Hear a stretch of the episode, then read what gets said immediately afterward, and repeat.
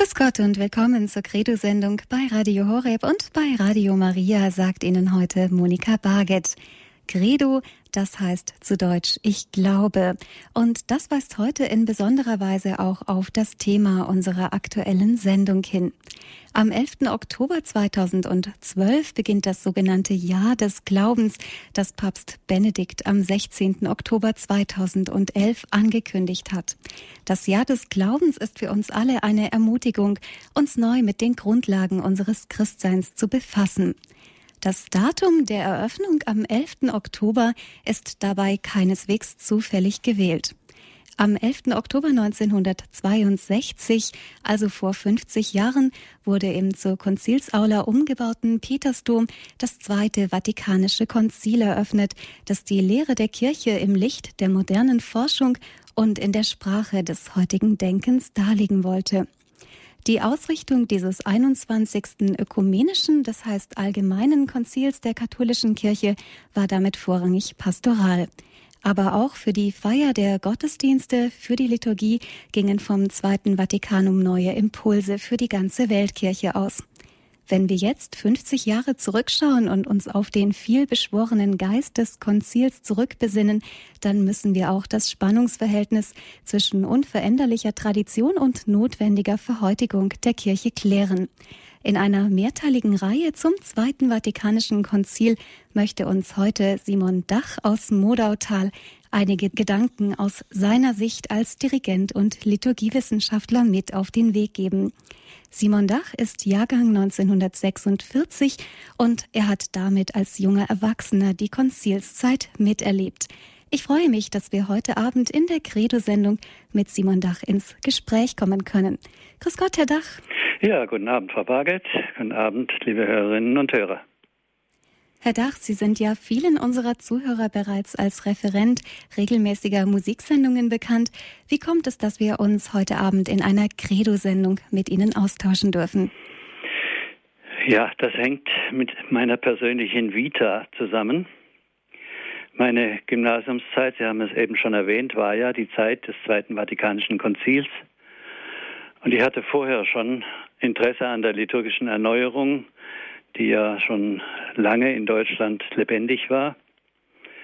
Und habe dann in meinem Abitursjahr 1964, 65 eine sogenannte Jahresarbeit angefertigt, die sich mit der Theologie, Geschichte und der neuen Praxis des Volksgesangs nach der Liturgiekonstitution des Zweiten Vatikanums befasst hat, also gerade als das Konzil zu Ende ging.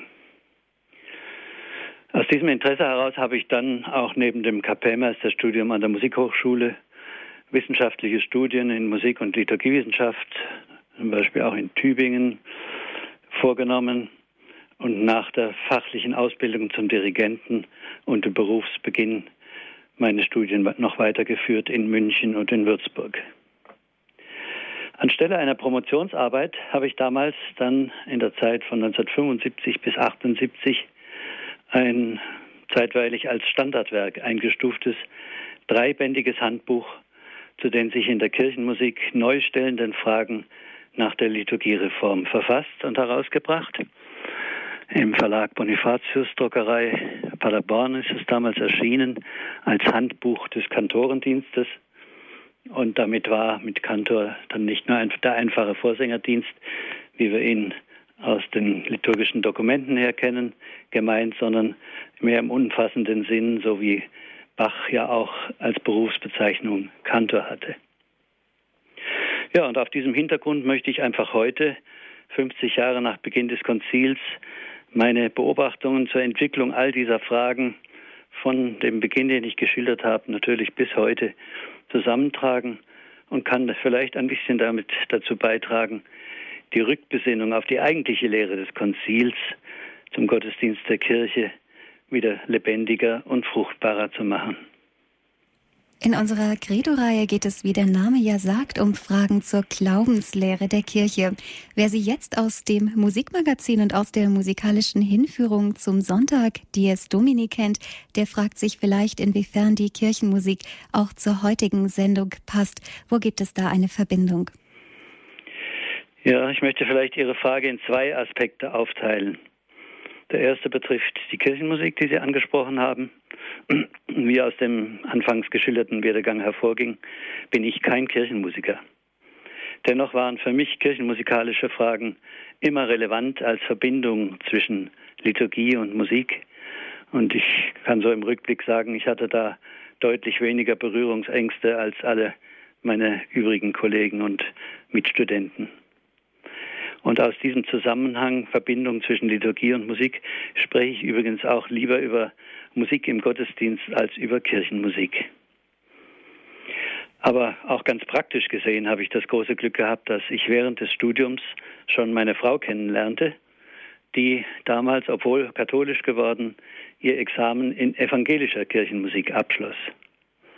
Und mit ihr konnte ich während der bisherigen 42 Jahre unserer Ehe deswegen immer fachgerecht über kirchenmusikalische Fragen diskutieren und dabei auch den Reichtum der evangelischen Kirchenmusik noch besser kennenlernen, den ich eigentlich stets besonders respektiert habe. Ich selbst brachte in diese Diskussionen immer die katholische Sicht der Dinge ein, wie sie sich aus der Neuorientierung der Lehre und Praxis des Gottesdienstes durch die Weichenstellungen des Konzils ergeben haben. Und ich wollte dies eben nicht auf dem akademischen Pfad der Lehre belassen, sondern betätigte mich dann auch neben meiner Arbeit als Buchautor mit Büchern zur praktischen Gottesdienstgestaltung als Herausgeber, besonders auch eine Reihe von Materialien in Verbindung mit dem 1974 herausgegebenen Gesangbuch Gotteslob, um die Praxis beeinflussen und fördern zu können. Manche von den Hörern werden vielleicht die Bläsersätze kennen, es gab auch solche für Flöten oder Orfinstrumentarium. Es gab Orgelmusik und sogar ein Heft für eine Band oder Combo, die die neuen Lieder am Gotteslob zeitgerecht oder ja, eben entsprechend begleiten sollte. Ich habe auch eine mehrjährige Mitarbeit in der Zeitschrift Gottesdienst damals zu verzeichnen gehabt. Also war durchaus involviert in die ganze praktische Arbeit. Der zweite Aspekt betrifft den Zusammenhang zwischen Liturgie, Theologie und pastoraler Praxis. Und dieser Zusammenhang soll ja die Themen in den vier geplanten Sendungen in der Credo-Reihe zur Liturgiekonstitution des Zweiten Vatikanums wie ein roter Faden durchziehen. Denn letzten Endes war nach meiner Überzeugung das Anliegen des Konzils, sich der Erneuerung des Gottesdienstes zu widmen, ein pastorales Anliegen das zugleich damit auf die Vertiefung des Glaubens zielte und nicht auf irgendwelche Veränderungen. Auf Musik im Gottesdienst und die Bedeutung der Musik für die Glaubensvermittlung und Glaubensvertiefung können wir im Jahr des Glaubens sicherlich noch näher eingehen. Zunächst einmal lautet der Titel unserer heutigen Sendung aber 50 Jahre zurück. Das Zweite Vatikanische Konzil beginnt und im Untertitel heißt es Versuch einer Rückbesinnung. Wieso lohnt sich denn der Blick auf die Vergangenheit? Ja, diese Rückbesinnung intendiert auch wieder zweierlei. Einerseits ist es natürlich das persönliche Rückerinnern, das ich, wie ja schon erwähnt, auch aus eigenem Erleben vornehmen kann. Aber vor allem möchte ich mich dafür auch der Ausführungen wirklicher Zeitzeugen bedienen, die tatsächlich beim Konzil dabei waren. Und andererseits ist es wohl das Besinnen auf die Frage heute, was wollte das Konzil eigentlich selber mit seiner Arbeit erreichen? Und was könnte der Plan des Heiligen Geistes für den damals ja erwarteten Frühling der Kirche gewesen sein? Welche Stimmungen und Erwartungen waren es damals, die vielleicht auch das Ergebnis des Konzils in seiner Wirksamkeit dann verfälscht haben mögen? Und dies alles entsprechend der Themenstellung unserer Sendung im Hinblick besonders auf die Lehre und Erneuerung des Gottesdienstes durch das Konzil. Aber lassen Sie mich auch noch einmal betonen, wie Sie es ja am Anfang schon gesagt haben, dass der 50. Jahrestag des Konzilbeginns zusammenfällt mit der Eröffnung vom Jahr des Glaubens. Papst Benedikt hat dazu gesagt, ich darf das mal zitieren, ich denke, dass es ein halbes Jahrhundert nach der Eröffnung des Konzils, die mit dem glücklichen Andenken des seligen Johannes dem 23. in Verbindung steht, angemessen ist, die Schönheit und die Zentralität des Glaubens sowie die Notwendigkeit in Erinnerung zu rufen, ihn zu stärken und auf persönlicher und gemeinschaftlicher Ebene zu vertiefen. Und dies soll nicht so sehr aus der Perspektive eines zu feiernden Jubiläums, sondern vielmehr aus missionarischer Perspektive getan werden. Gerade aus der Perspektive der Mission Ad Gentes und der neuen Evangelisierung. Und daraus dann folgend seine Forderung, die Inhalte des Glaubens, der bekannt, gefeiert, gelebt und im Gebet sowie auch als Feier des Glaubens in der Liturgie ausgedrückt wird, diese Inhalte gilt es wieder zu entdecken und über den Glaubensakt selbst nachzudenken. Eine Verpflichtung, die jeder Gläubige übernehmen muss, vor allem in diesem Jahr. Also ich denke, das ist doch eine deutliche Forderung. Ja, vielen Dank, Herr Dach. Wollen Sie an dieser Stelle schon mit Ihrem Vortrag beginnen? Ja, ich glaube, wir sollten beginnen, ansetzen zu einem Sprung zurück in die Geschichte des vorigen Jahrhunderts, in dem ein Ereignis seinen Anfang nahm, von dem der damalige Berichterstatter Pater Mario von Galli schrieb, es sei eines von weltgeschichtlichem Rang gewesen und auch geworden angesichts der schon vor 50 Jahren erkennbaren Desinteresses der Medien und der Öffentlichkeit an religiösen Fragestellungen immerhin eine damals erstaunliche Wertung und auch für uns heute natürlich noch. Und gerade dieser Tage hat ja auch der neue Präfekt der Glaubenskongregation, Erzbischof Müller, das Zweite Vatikanische Konzil als Sternstunde der Kirchengeschichte gewürdigt. So denke ich, ist es sinnvoll, dass wir einmal diesen Blick zurücktun. Liebe Zuhörer unseres Radios, ich wäre nicht der Musiker, als den Sie mich kennen, wenn ich meinen Beitrag am heutigen Abend ganz ohne Einsatz dessen lassen würde, was mir am geläufigsten und liebsten ist, einem musikalischen Klang. Ja, das war der berühmte Paukenschlag, welcher in der gleichnamigen Sinfonie von Josef Haydn die nach dem ersten Satz schon eingenickten Zuhörer zum Beginn des zweiten wieder aufwecken sollte. Und ein solcher Paukenschlag war am 25. Januar 1959, dem Fest der Bekehrung des Apostels Paulus, die Ankündigung des damaligen Papstes Johannes der 23. Er wolle ein Konzil einberufen. Schon seine Vorgänger, Papst Pius XI. und der XII., hatten sich mit einem solchen Gedanken befasst, aber der selige Papst Johannes fand den Mut, gegen den Rat seines Staatssekretärs und der öffentlichen Meinung in Vatikankreisen als Faktum diese Bischofsversammlung anzukündigen. Dabei sprach er vom Vorhaben eines ökumenischen Konzils für die Gesamtkirche. In den folgenden Presseberichterstattungen über diesen unerhörten Plan war übrigens unter Hinweis auf den mit dem Schlusstag der Weltgebetsoktav für die Wiedervereinigung im Glauben, wie es damals hieß, zusammenfallenden Termin dieser Ankündigung nicht selten davon die Rede, es handele sich um eine Kirchenversammlung der ökumenischen Christenheit, also aller getrennten Brüder im Glauben. Damals wie heute waren die Journalisten in der Regel nicht von besonderer Sachkenntnis getrübt und wussten nicht, dass die Bezeichnung ökumenisch, die sich herleitet vom griechischen Eukumene, Erdkreis, vom Verständnis der römischen katholischen Kirche, wonach die versammelten Bischöfe, die im Rahmen eines ökumenischen Konzils gemeinsam mit dem Papst einen Beschluss fassen, für alle Christen den Anspruch dieser Beschlüsse auf Verbindlichkeit erheben weil dies nach dem Vorbild des Jerusalemer Apostelkonzils eine Form kollegialer Leitungsvollmacht in der Kirche darstellt. Es ist nun vielleicht sinnvoll, in einem chronologischen Überblick das Zeitfenster zu betrachten, in dem die Ankündigung, Vorbereitung und Durchführung dieses 21. ökumenischen Konzils in der Kirchengeschichte stattfand. Bereits drei Monate nach der Ankündigung Ende Januar 1959 wurde eine vorbereitende Vorkommission gebildet, die im Laufe eines vollen Jahres über 2000 Vorschläge, Voten und Gutachten aus der gesamten Weltkirche sammelte und zusammenstellte. Bevor der Papst daraufhin zehn vorbereitende Kommissionen und zwei Sekretariate im Juni 1960 einsetzte, veröffentlichte er eine Enzyklika Ad Petri Cathedram, in der er die Ziele des geplanten Konzils formulierte.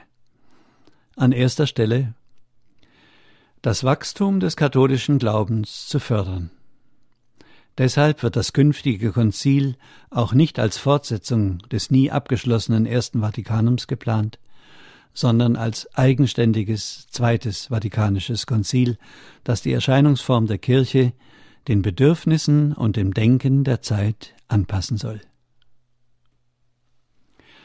Von 1961 bis Mitte 1962 bemühte sich eine Zentralkommission, die von den vorbereitenden Kommissionen erarbeiteten sogenannten Schemata, also Vorlagen, es waren insgesamt 59, die einmal dem Konzil zur Beratung vorgelegt werden sollten, zu koordinieren und die Arbeitsweise des Konzils zu planen. Dies war angesichts der zu erwartenden 2500 Konzilsväter ohne die teilnehmenden Berater und Gäste keine geringe Aufgabe. Am 25. Dezember 1961 wird das Konzil offiziell mit der apostolischen Konstitution Humane Salutis einberufen und im Februar 1962 seine Eröffnung auf den 11. Oktober dieses Jahres festgelegt. Am 6. Juli fordert der Papst durch ein Weltrundschreiben die gesamte Kirche auf, durch Gebet und Buße diese Versammlung vorzubereiten. Gleichzeitig werden sieben Schemata zur eigenen Vorbereitung an die Bischöfe versandt. Am 11. Oktober 1962 ist es wirklich soweit. 2540 Konzilsväter ziehen in St. Peter in Rom ein, um mit dem Papst die Eröffnung des Zweiten Vatikanums vorzunehmen. Heute jubelt die Kirche, denn dank der göttlichen Vorsehung wird hier am Grab des heiligen Petrus das Zweite Vatikanische Ökumenische Konzil feierlich eröffnet. Der Papst wird nicht getragen. Er geht zu Fuß mit Mitra und Kreuzstab. Auch er, wie alle anderen, stehen unterm Kreuz, das wie ein Standgericht ihr Leben richtet. Das Konzil bekundet ihre innere Gesinnung des demütigen und armen Dienstes an den Menschen. Aus den vielfältigen Gedanken in der Eröffnungsrede des Papstes darf ich einige grundlegende Formulierungen hervorheben.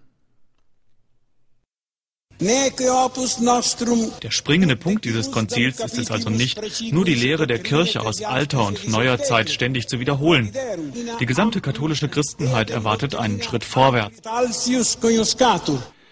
Die Hauptaufgabe des Konzils liegt darin, das heilige Überlieferungsgut, lateinisch Depositum, der christlichen Lehre mit wirksameren Methoden zu bewahren und zu erklären. Damit diese Lehre die vielfältigen Bereiche des menschlichen Wirkens erreicht, ist es vor allem nötig, dass die Kirche ihre Aufmerksamkeit nicht von dem Schatz der Wahrheit abwendet, den sie von den Vätern ererbt hat. Sodann muss sie aber auch der Gegenwart Rechnung tragen, die neue Umweltbedingungen und neue Lebensverhältnisse geschaffen und dem katholischen Apostolat neue Wege geöffnet hat. Das 21. Ökumenische Konzil will die katholische Lehre rein, unvermindert und ohne Entstellung überliefern. Heute ist es wahrhaft nötig, dass die gesamte christliche Lehre ohne Abstriche von allen in der heutigen Zeit durch ein neues Bemühen angenommen werde, ja, diese sichere und beständige Lehre, der gläubig zu gehorchen ist, muss so erforscht und ausgelegt werden, wie es unsere Zeit verlangt. Giovanni XXIII fu il Concilio Ecumenico Vaticano II. Durch Johannes den 23. blühten Hoffnung, Einheit und Frieden auf zum Wohl der ganzen Menschheit. Das war das Lebensprogramm dieses großen Brückenbauers. Questo fu il programma di vita del grande pontefice. Es gibt Stimmen, die nicht genügend Sinn für die echte Beurteilung der Dinge noch ein kluges Urteil walten lassen. Sie meinen nämlich, in den heutigen Verhältnissen der menschlichen Gesellschaft nur Untergang und Unheil zu erkennen. Sie reden unablässig davon, dass unsere Zeit im Vergleich zur Vergangenheit dauernd zum Schlechteren abgeglitten sei. Sie benehmen sich so, als sei in den Zeiten früherer Konzilien, was die christliche Lehre, die Sitten und die Freiheit der Kirche betrifft, alles sauber und recht zugegangen. Wir aber sind völlig anderer Meinung als diese Unglückspropheten, die immer das Unheil voraussehen, als ob die Welt vor dem Untergang stünde. In der gegenwärtigen Entwicklung der menschlichen Ereignisse, durch welche die Menschheit in eine neue Ordnung einzutreten scheint, muss man viel eher einen verborgenen Plan der göttlichen Vorsehung anerkennen. Dieser verfolgt mit dem Ablauf der Zeiten durch die Werke der Menschen und meistens über ihre Erwartungen hinaus ein eigenes Ziel. Und alles, auch die entgegengesetzten menschlichen Interessen, lenkt er weise zum Heil der Kirche. Soweit aus dieser Eröffnungsrede von Papst Johannes dem 23. Bereits am übernächsten Tag findet die erste sogenannte Generalkongregation statt, bei der von allen anwesenden Konzilsvätern die 160 benötigten Kommissionsmitglieder in den zehn Kommissionen gewählt werden sollen. Diese Wahl wird jedoch dann um drei Tage verschoben, da man sich erst einmal untereinander kennenlernen muss. Es wurden dann übrigens elf Kommissionen, da das Sekretariat für die Einheit der Christen noch in den Rang einer Kommission erhoben wurde. Übrigens ein beredtes Zeichen. Eine Woche nach Beginn des Konzils und der erfolgten Bildung der Kommissionen verabschiedet die dritte Generalkongregation mit großer Mehrheit eine Botschaft der Konzilsväter an die Welt, die gewissermaßen eine bejahende Antwort der Bischöfe auf die Eröffnungsrede des Papstes darstellte. Es ist keine Botschaft von Klerikern, die sich in die Sakristei zurückgezogen hätten, sondern die einer biblisch orientierten, christozentrischen, die Menschenwerte bejahenden und dienenden Kirche. Und das machte auch den Skeptikern Mut. Die am Ende des Jahres 1962 zu Ende gehende erste Session des Konzils, die wegen der schwerpunktmäßigen Behandlung des Liturgieschemas uns hier besonders interessiert, beinhaltete 36 Generalkongregationen, die Hälfte davon beansprucht die Liturgiedebatte. In diesen Versammlungen aller Konzilsteilnehmer sind nur Wortmeldungen zugelassen, die drei Tage vorher schriftlich angekündigt sind. Ihre Dauer ist auf zehn Minuten begrenzt und sie werden in Latein ohne eine Simultanübersetzung gehalten. Dennoch haben in der Liturgiedebatte 329 Konzilsväter gesprochen, Hinzu kamen 325 schriftliche Eingaben mit Verbesserungsvorschlägen, die von der Liturgiekommission zu bearbeiten waren. Bevor wir etwas über die Arbeitsweise der Konzilsväter, abgesehen von Zuhören und Abstimmen, hören, will ich den chronologischen Überblick über die weiteren Sessionen des Zweiten Vatikanums noch fortsetzen und zu Ende bringen. Leicht einsehbar ist, dass die erste Session, von der wir bisher erfuhren, in vielerlei Hinsicht auch eine Erprobungsphase darstellte. Denn es gab für eine Kirchenversammlung diesen Ausmaßes ja keine Vorbilder. So ging im weiteren Fortgang des Konzils manches straffer und auch effektiver über die Bühne, aber die bis dahin eingespielte Arbeitsweise war nun nicht eine von der römischen Kurie vorgegebene, sondern aus dem Arbeits- und Ergebniswillen der Konzilsväter auch mit manch notwendigen Restriktionen entstanden und akzeptiert. Die letzte Konzilskongregation der ersten Session mit 33 Abstimmungen und insgesamt 1100 mündlichen Voten von Konzilsvätern fand am 7. Dezember 1962 statt. In ihr wurde unter anderem der entscheidend verbesserte Text des ersten Kapitels der Liturgiekonstitution endgültig gebilligt.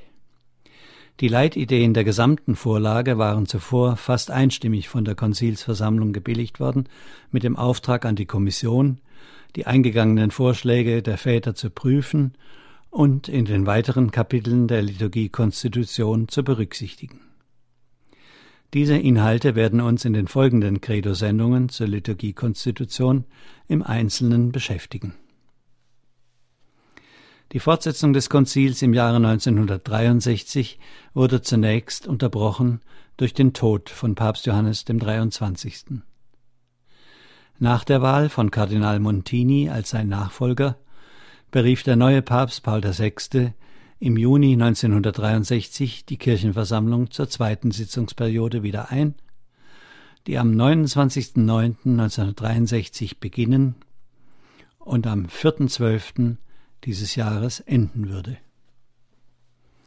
Nach 43 Generalkongregationen mit 673 Reden und 92 Abstimmungen verkündete das Konzil in feierlicher Form seine erste Konzilskonstitution, Sacrosanctum Concilium über die heilige Liturgie, welche als Konstitution damit offiziellen Lehrcharakter erhält. Außerdem wurde das Dekret über die sozialen Kommunikationsmittel verabschiedet und verkündet. In diesem sind die Grundlagen dafür gelegt, dass wir heute Radio und Fernsehen als legitimes Mittel der Glaubensverkündigung und auch Teilnahme am gottesdienstlichen Leben der Kirche ansehen und zum Beispiel eine moderne Entwicklung wie die Internetseelsorge als legitim und vom Papst empfohlen erleben können.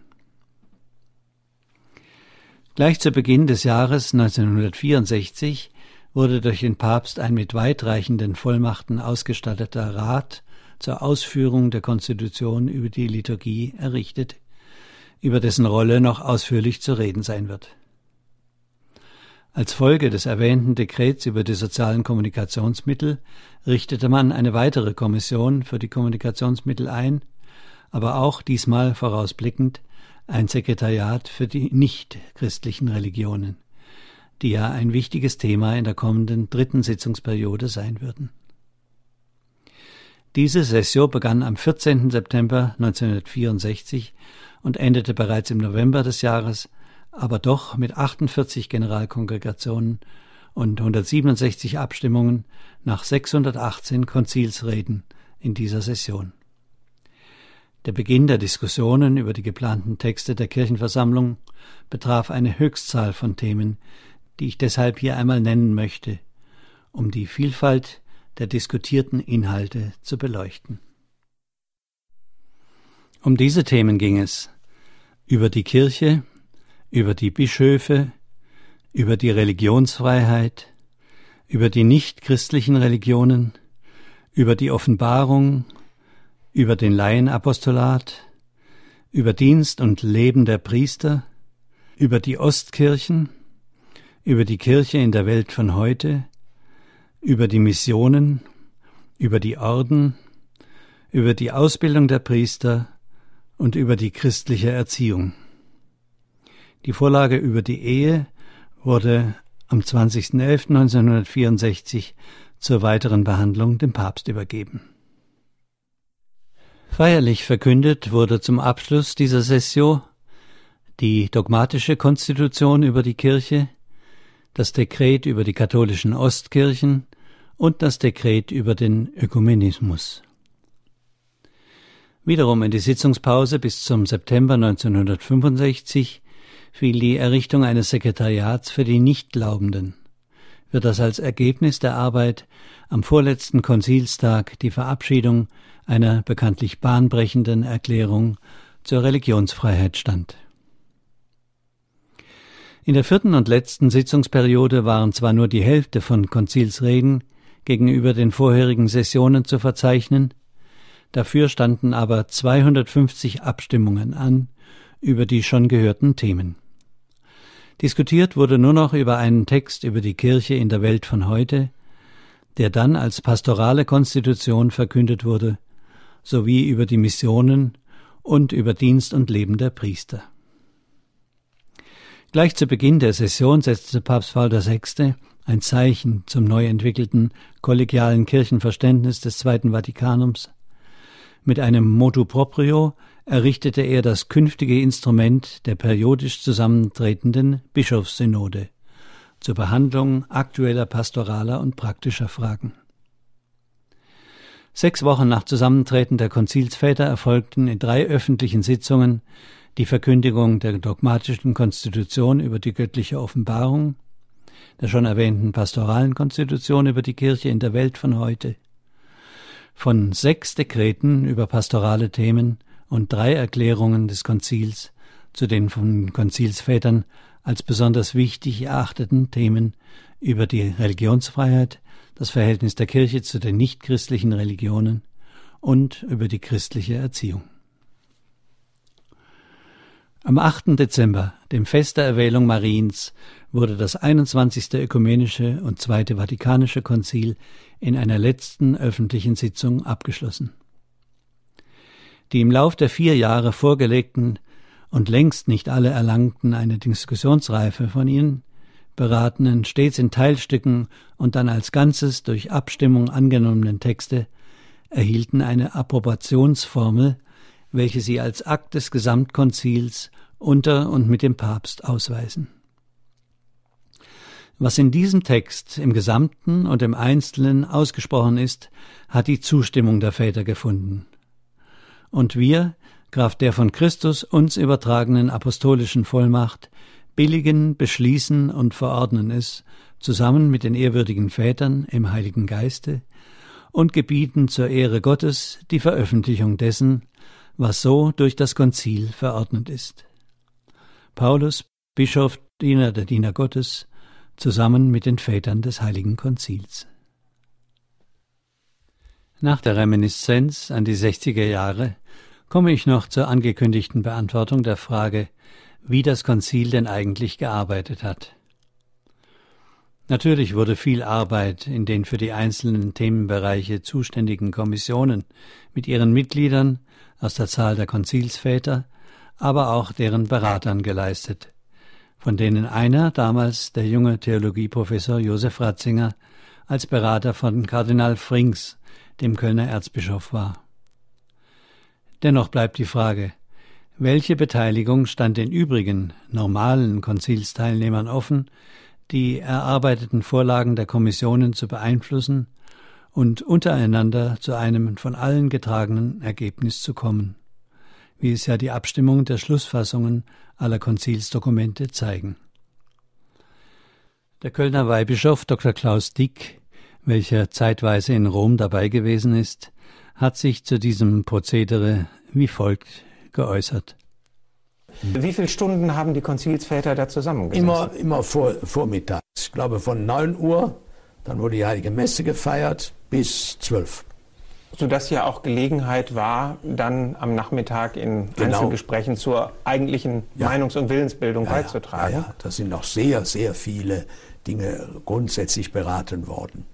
Nicht, äh, wie man dies oder jenes vorgehen sollte. Nicht Kardinal Frings hat schon direkt für den Nachmittag eingeladen, alle interessierten, wir würden sagen mitteleuropäischen Bischöfe. Dennoch kann man sich vorstellen, ein wie mühsames Unterfangen ein solcher Prozess der Urteils- und Einigkeitsfindung gewesen ist. Bezüglich der Behandlung des Inhalts der Liturgiekonstitution, die wir ja im Weiteren vorrangig betrachten wollen, kann man in den Konzilsberichten des schon genannten deutschen Jesuiten Pater Mario von Galli den folgenden Eintrag lesen, mit dem ich dann auch schließen will. Mittwoch, der 15. November, war der erste wirklich große Konzilstag. Warum? Aus drei Gründen. Erstens beantragte ganz unvermutet am Anfang der Sitzung Kardinal Tisserand der Vorsitzende des Tages, eine Abstimmung über das Liturgieschema, das so viele Versammlungen hindurch die Gemüter hin bis zur Erschöpfung beschäftigt hatte, ohne dass man wusste, wie viele Stimmen hinter jedem der über 300 Redner standen. Der Kardinal nahm die Verantwortung für diesen Schritt auf sich und betonte eigens, dass er nicht im Namen des ganzen Präsidiums der Zehn spreche.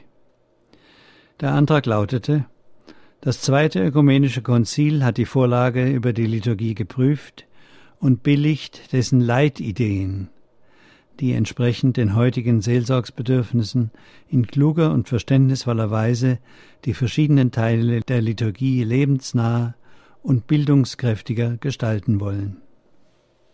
Die in der Konzilsaussprache vorgeschlagenen Verbesserungen sollen, sobald sie von der Konzilskommission für Liturgie geprüft und zusammengestellt sein werden, der Generalkongregation unverzüglich zur Abstimmung vorgelegt werden, damit deren Ergebnis zur Abfassung des endgültigen Textes dienen kann. Soweit dieser Text. Das Ergebnis war ebenso erstaunlich wie erfreulich ein fast einstimmiges. Von 2215 anwesenden Stimmberechtigten sprachen sich 2162 für den Antrag aus, nur 46 dagegen, während sieben Stimmen ungültig waren. Der Antrag erstreckte sich nicht auf die Einzelheiten der Vorlage, also etwa auf den Gebrauch der Volkssprache in der Messe, sondern auf die Grundhaltung, die all diesen Vorschlägen zugrunde liegt. Das Konzil hat sich damit als grundsätzlich für die heutige Zeit aufgeschlossen und reformfreudig erwiesen. Simon Dach, Dirigent und Liturgiewissenschaftler, ist heute unser Gast in der Credo-Sendung bei Radio Horeb und bei Radio Maria. Wenn am 11. Oktober das Jahr des Glaubens beginnt, das Papst Benedikt XVI. im Anliegen der Neuevangelisierung ausgerufen hat, dann schauen wir auch auf den Beginn des Zweiten Vatikanischen Konzils vor 50 Jahren zurück. Was das Konzil bewirken wollte und weiterhin bewirken soll, hat uns Simon Dach vor allem in Bezug auf die Kirchenmusik und Liturgie nahegebracht. Herr Dach, ich bedanke mich bei Ihnen ganz herzlich für Ihren Vortrag. Sie haben uns den Verlauf des Zweiten Vatikanischen Konzils geschildert und uns damit auch einen Eindruck vermittelt, welche Fülle an Themen dort behandelt wurde.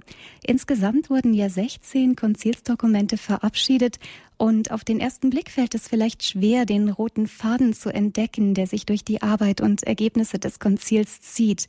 Was sind denn die verbindenden Elemente und wie lässt sich besonders die Konstitution über die Liturgie, die uns ja heute Abend besonders beschäftigt, in den Gesamtzusammenhang einordnen? Ja, äh, zunächst vielleicht eine kleine Korrektur. Heute Abend soll es noch weniger um die Konzilskonstitution über die Liturgie gehen, weil das doch dann schon sehr speziell wird. Ich wollte bewusst am ersten Abend einen Überblick über das ganze, die ganze Arbeit des Konzils geben. Und Papst Johannes der 23. hatte ja das Konzil einberufen, weil er überzeugt war, dass die Kirche einer grundlegenden Reform bedurfte, um in unserer Welt das Evangelium überzeugend und glaubwürdig verkünden zu können.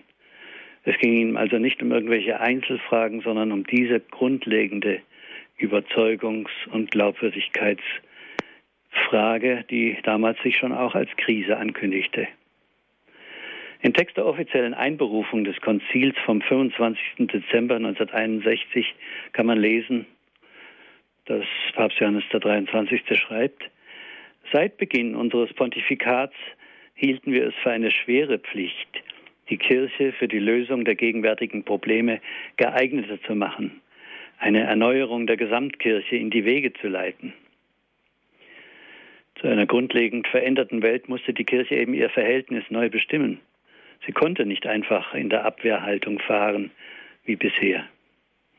Und sie musste mit der Welt in einen Dialog kommen und selbst einen Beitrag zur Lösung der Probleme der Moderne leisten.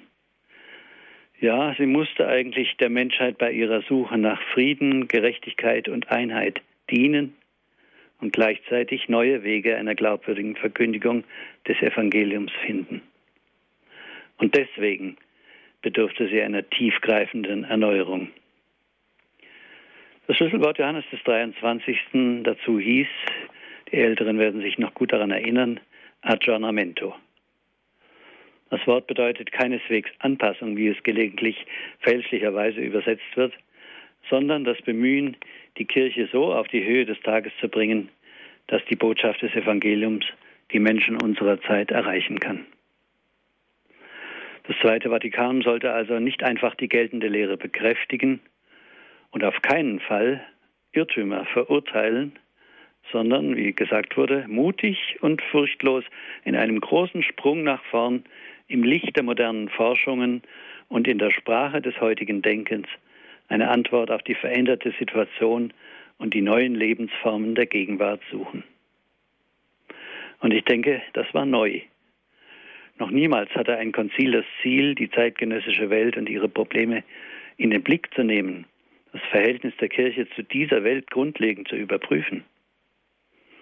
So wurde das Zweite Vatikanische Konzil ein Reformkonzil, und zwar Reform nicht als Wiederherstellung eines früheren Zustands und auch nicht als Fortentwicklung um der Entwicklung willen, sondern im Sinn einer Selbsterneuerung der Kirche im Geist des Evangeliums und im Blick auf die Welt von heute.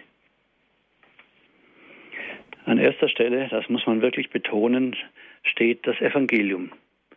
Und das verbindet Zwei, das Zweite Vatikanum mit all seinen Vorgängern. Alle Konzilien wollten das Evangelium wieder zum Leuchten bringen und Missstände, die dem entgegenstanden, aus dem Weg räumen. Im Unterschied zu allen früheren Konzilien nahm jedoch das Zweite Vatikanum auch die menschliche Erfahrung in den Blick, also die Entwicklungen der Gesellschaft, die Fragen, Hoffnungen und Probleme der Menschen der Gegenwart. Und im Blick darauf fragte es, was in der Kirche geändert werden muss, damit sie das Evangelium in der Zeit glaubwürdig bezeugen und verkünden kann. Und dabei sollte diese Reform kein einmaliger Akt sein, dessen Ergebnisse wiederum für alle Zukunft festgeschrieben würden, sodass nach der Durchführung der Konzilsbeschlüsse wieder eine Epoche beginne, in der sich nichts mehr ändert. Das Konzil wollte vielmehr eine grundsätzliche Bereitschaft zur Erneuerung wecken, die die Herausforderungen der sich ständig ändernden Welt zur Kenntnis nimmt und sich ihnen stellt. Das lateinische Wort von der Ecclesia Semper Reformanda hat da den richtigen Stellenwert. So heißt es in der Pastoralkonstitution über die Kirchen der Welt von heute. Die Kirche soll sich unter der Führung des Heiligen Geistes unaufhörlich erneuern. Sie hat die Pflicht, nach den Zeichen der Zeit zu forschen und sie im Licht des Evangeliums zu deuten. Die deutschen Bischöfe haben jetzt in einem Hirtenwort hervorgehoben, dass wie die vorangegangenen Konzilien auch das Zweite Vatikanum vor der Aufgabe stand, die überlieferte Lehre so zu erforschen und auszulegen, wie es die Gegenwart erfordert. Ich zitiere, genau dies meint das viel zitierte Wort Aggiornamento. Denn die Treue zur Tradition besteht nicht darin, einfach an den alten Formen und Gestalten festzuhalten, sondern die Verkündigung der Kirche so zu reformieren, dass die Tradition lebendig und wirksam bleibt. Die Treue zur Tradition schließt daher immer die Bereitschaft zur Reform ein. Jede Reform der Kirche zielt darauf, das Evangelium Jesu Christi in Wort und Tat so zu verkünden, dass es von den Menschen angenommen und in ihrem Leben fruchtbar werden kann. Die Botschaft der Kirche muss daher immer in Bezug zu den Herausforderungen der jeweiligen Gegenwart gesetzt werden. Und das Hirtenwort schließt mit einer Aussage, die ich mir gerne auch zum Abschluss zu eigen mache. Das Konzil ist nicht nur ein bedeutendes Ereignis der Vergangenheit, das Konzil bleibt auch heute eine wichtige Orientierungsmarke auf dem Weg der Kirche. Es sind auf dem Fundament des lebendigen Glaubens der Kirche vor allem der Mut und die Zuversicht, mit der die Konzilväter sich den Fragen und Herausforderungen innerhalb und außerhalb der Kirche gestellt haben, die uns auch heute noch beeindrucken und die wir uns zum Vorbild nehmen dürfen. Dankeschön, Herr Dach. Wir haben vorhin auch einen kleinen Einspieler aus einem TV-Bericht gehört, wo es hieß, der Papst geht zu Fuß. Das erinnert mich so auch ein wenig an die Pilger, pilgernden Jünger aus dem Evangelium. Vielleicht auch das ein Zeichen der Rückbesinnung und Erneuerung zugleich. Es wartet nun ein Hörer aus Altötting, der sich gerne an der Sendung beteiligen möchte. Herr Weber, grüße Gott. Grüß Gott. Grüß Gott. Grüß Gott, Herr Dach. Eine Frage, die mir so aufgestiegen ist beim Hören auch Ihrer letzten Ausführungen, ist jetzt diese Frage nach der Moderne oder nach den Kennzeichen der Moderne. Äh, das kommt eigentlich mit ähm, dem Stichwort Vatikanum immer so ins Spiel. Vielleicht wäre es ganz interessant, eigentlich das ein bisschen zu konkretisieren. Worin besteht eigentlich diesen modernen Herausforderungen dieser 60er Jahre, die man damals gehabt hat? Äh, und die zweite Frage, wenn man sagt, man antwortet als Kirche auf diese modernen Anforderungen, ist es nicht immer auch eigentlich ein, ein Programm der Kirche gewesen bis zum Zweiten Vatikanum? Das heißt, ein Lehramt spricht dann doch auch immer in Bezug auf die Zeit. Hm, ist da grundsätzlich hm, ein neuer Impuls gewesen oder gab es den eigentlich doch schon immer wieder, äh, was das Lehramt der Kirche anbetrifft? Ja, vielleicht darf ich äh, auf die zweite Frage zuerst antworten. Ähm, ich denke, dass natürlich das Lehramt sich immer bemüht hat, die aktuellen Fragen in den Blick zu nehmen und darauf Antworten zu formulieren. Aber äh, wir haben ja gesagt, und es ist ja auch in aller Munde, dass das Zweite Vatikanum ein Pastoralkonzil war. Das heißt, es ging dort in erster Linie nicht nur um die Lehre, muss man vielleicht sagen, es ging auch um die Lehre, weil man gehört, auch die Lehre zur Liturgie ist durch die Konstitution eben zum Lehramt erhoben worden sozusagen. Aber ähm, es ging vor allen Dingen ja auch um die Praxis. Und deswegen ist auch das, äh, die Konstitution über die Liturgie ähm, so wichtig, weil sie am Anfang stand, war sie sozusagen der erste, das erste Signal, in welcher Richtung das Konzil sich eigentlich diese Veränderungen, die anstanden, äh, vorgestellt hat. Es sollten vorsichtige Anpassungen sein, etwas, was dann später ein bisschen aus dem Blick geraten ist. Es sollten vorsichtige Anpassungen sein, die da vorgenommen werden. Und man sollte immer, das wurde ja eben auch nochmal ganz deutlich gemacht, ähm, die Tradition dabei im Blick behalten und wirklich, wie es auch Papst Benedikt gesagt hat, äh, in Verbindung mit dieser Tradition die Fortentwicklung hin in die Gegenwart hinein versuchen. Dass es ein Spagat ist und schwierig ist, das ist klar und leuchtet jedem ein, der da ein bisschen drüber nachdenkt. Und damit komme ich im Grunde dann auch zu Ihrer, zum ersten Teil Ihrer Frage. Der Modernismus ist da etwas, äh, von dem gewisse Kreise behaupten, äh, das Konzil hätte es nicht ausdrücklich verworfen und im Gegenteil zur Leitidee einer neuen Theologie gemacht. Das kann man so nicht stehen lassen.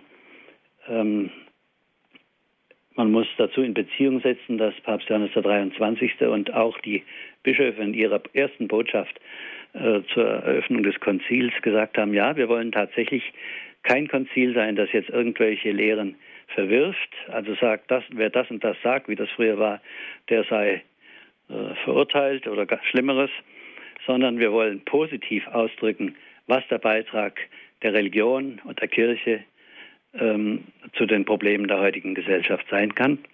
Und deswegen wurde diese Verurteilung, die da verkündet wird, äh, gefordert wird, vom Modernismus in dieser Form eben nicht ausgesprochen.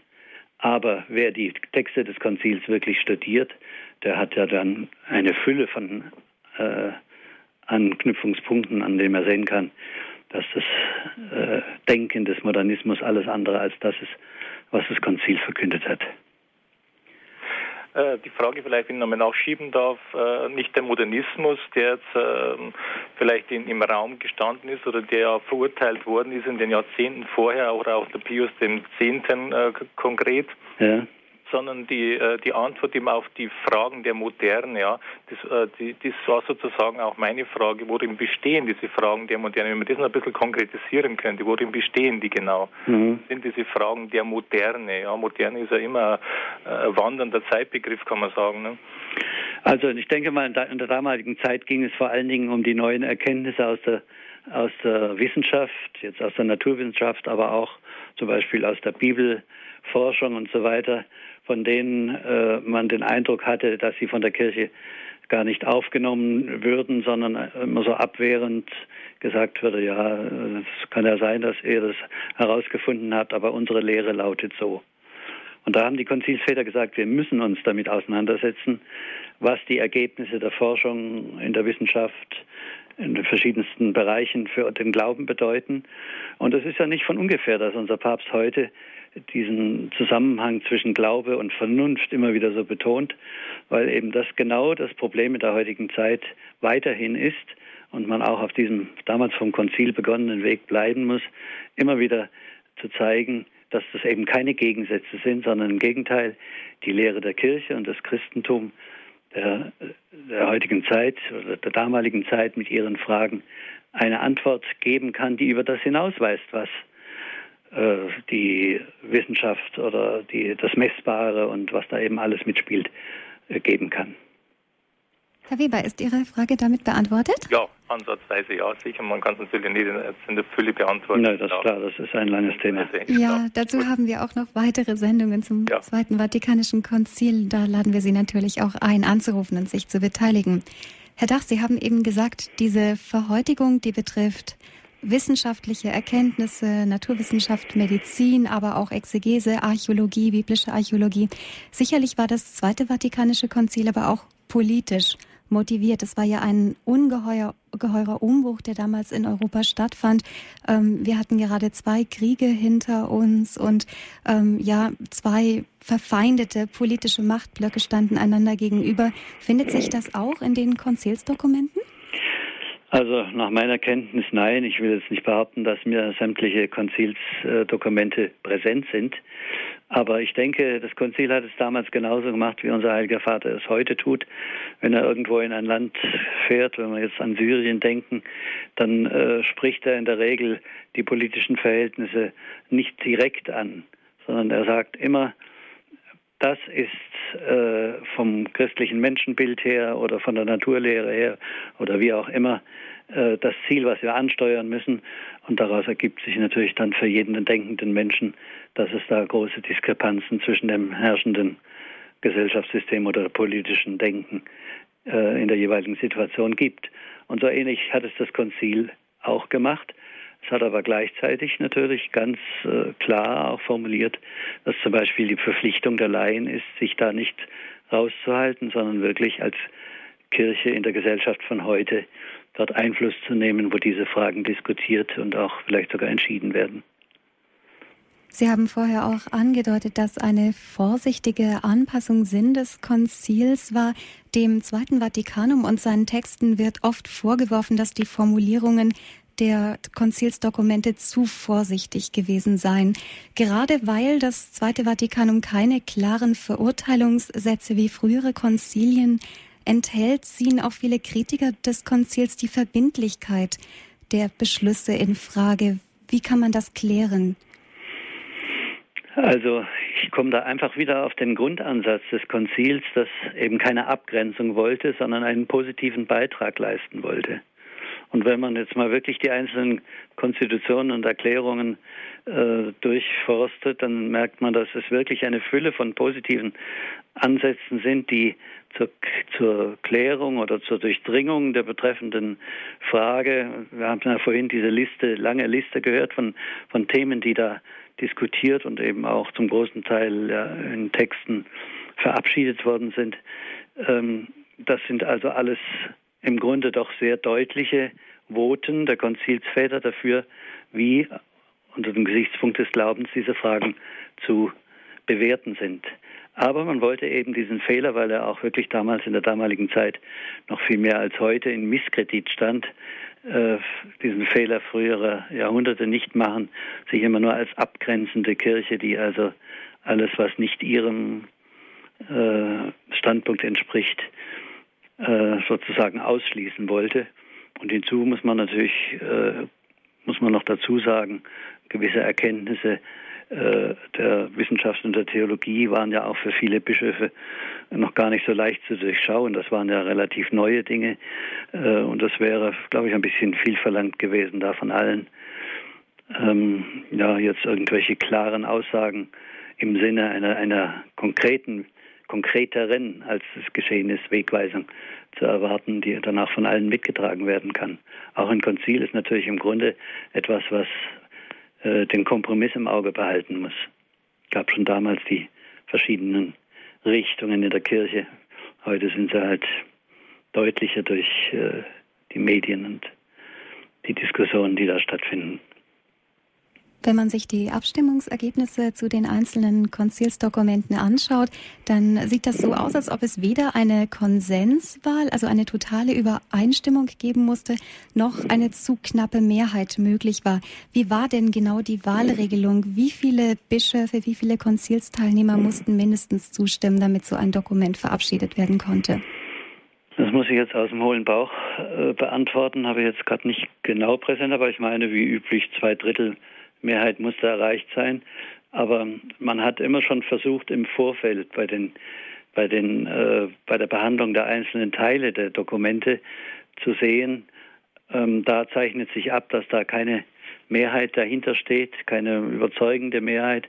Da müssen wir also äh, die eingehenden Voten doch noch besser umsetzen in dem dann zur, zur Verabschiedung heranstehenden Text.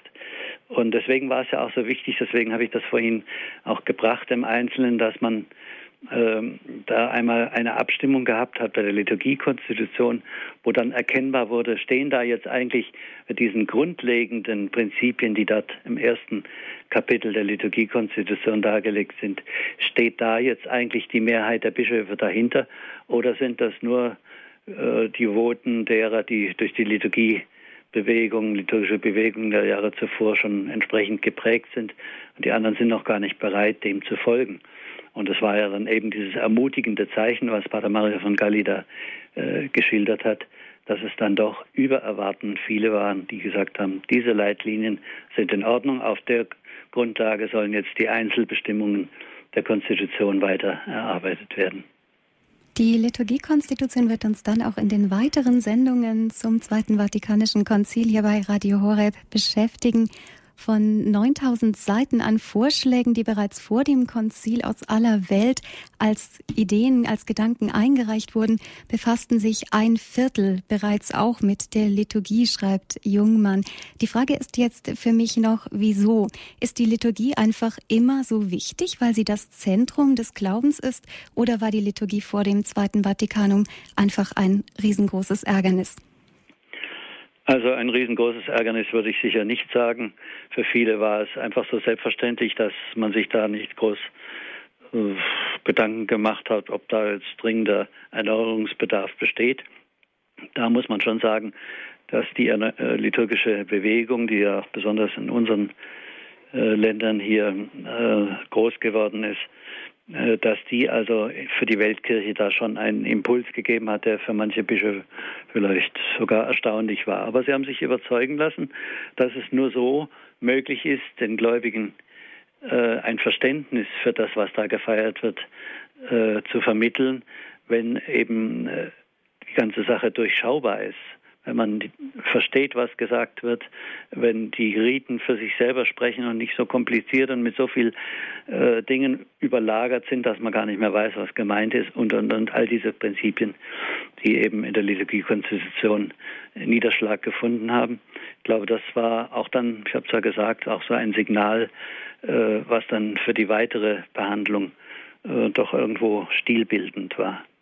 Ja, danke schön, Herr Dach. Wir kommen damit fast schon ans Ende der Sendung. Ich möchte noch ganz kurz unseren letzten Anrufer einladen. Herr Simon, grüße Sie. Ja, grüße Sie. Guten Abend. Ja, guten Abend. Guten Abend, Herr Dach.